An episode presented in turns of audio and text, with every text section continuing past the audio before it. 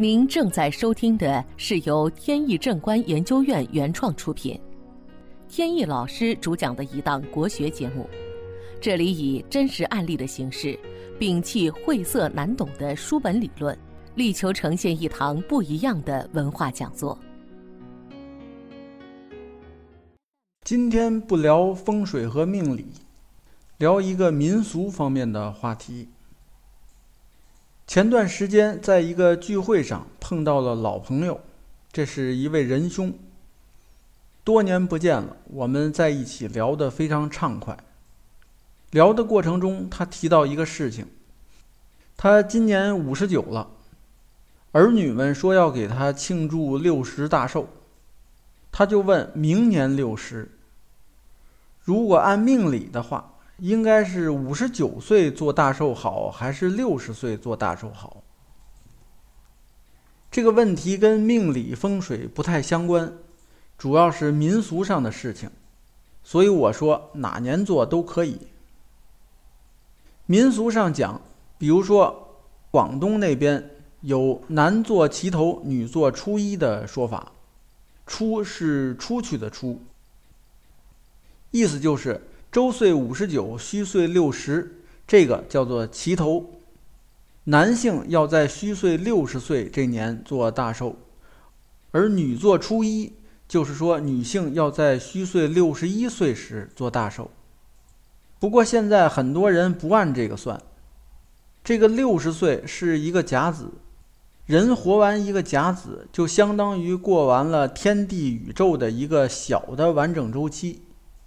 从六十一岁开始就是第二个生命周期了。在过完六十大寿以后，在八十岁以前，一般是不主张每年都去隆重的做生日，因为民俗中有个说法，这段时间不应该给阎王爷提醒。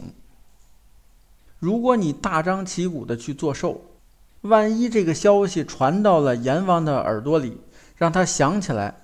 你的日子快到了，反而不好。所以在六十到八十之间，最好是低调的把生日过一下就可以了。那么过了八十岁以后，就可以隆重的去过，因为八十岁叫成仙之年。再过生日可以得到比较多的正能量，这样对自己延年益寿是有帮助的。本节目由天意正观研究院原创出品。如需获取更多信息，请在任意网络上搜索“天意正观”即可。这位仁兄以前的职业是报社记者，经常出差做采访，所以生日的寿宴呢大多赶不上。但是儿女们都比较孝顺，每年都记着这一天。都会送礼物啊，或者一块儿吃饭啊，给他庆祝。去年他女婿就花了不少钱买了一块和田玉，做成了一个寿字牌要送给他，但是被女婿的父亲给制止了。原因是他父亲说，人还没到六十岁的时候是不应该送寿牌的，有损寿命。这跟咱们民俗中有句话是异曲同工。就是不到花甲不庆寿。原因是，如果还不到六十岁就去隆重的庆祝生日，这样呢会对父母和祖父母有刑克，对他们有损害。这个在现实中是有应验的。我们可以观察周边的人，如果是父母、祖父母都健在的情况，他频繁的隆重的过生日。